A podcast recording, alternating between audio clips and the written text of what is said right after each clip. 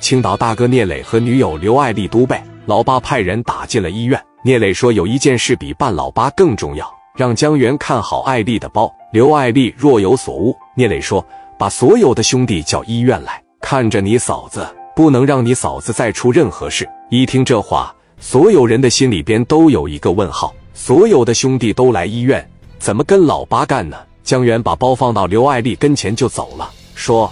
我出去跟我哥他们说点事儿。病房的门关上了，透过病房的小窗户，刘爱丽看着聂磊的身影。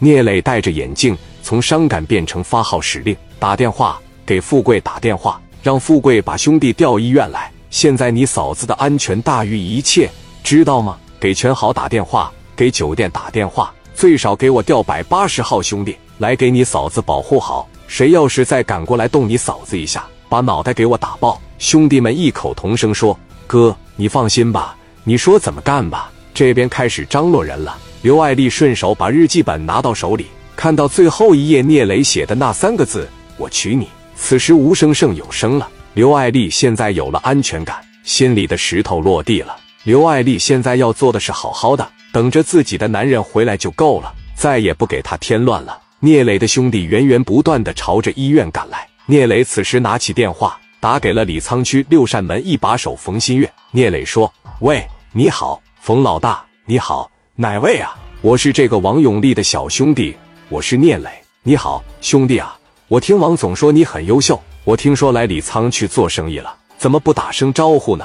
在一块吃顿饭呀？”聂磊说：“我没有时间给你过多地解释了呀。这个叫老八的，你知道吗？他手底下领了一帮东北延边那边的兄弟。”冯新月说。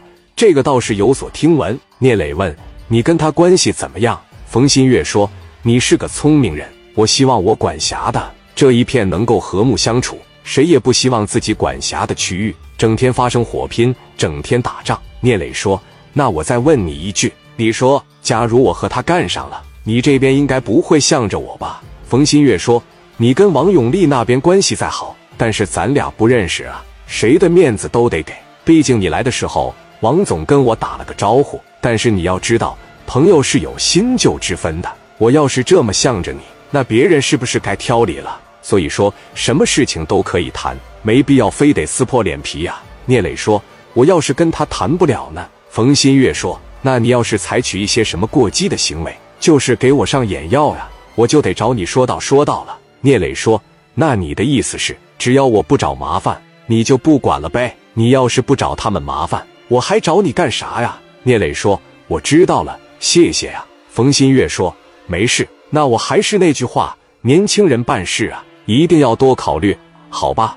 不要不管不顾。聂磊说：“我知道了。”好了，聂磊不再像以前那样先打了再说，而是先和冯新月进行了沟通。毕竟这样的人最好要结交的，何必要先惹毛了再去舔呢？和冯新月的通话让聂磊有了想法，自己不动手。找朋友过来打，聂磊把电话打给了北京麦当南歌舞厅的李正光。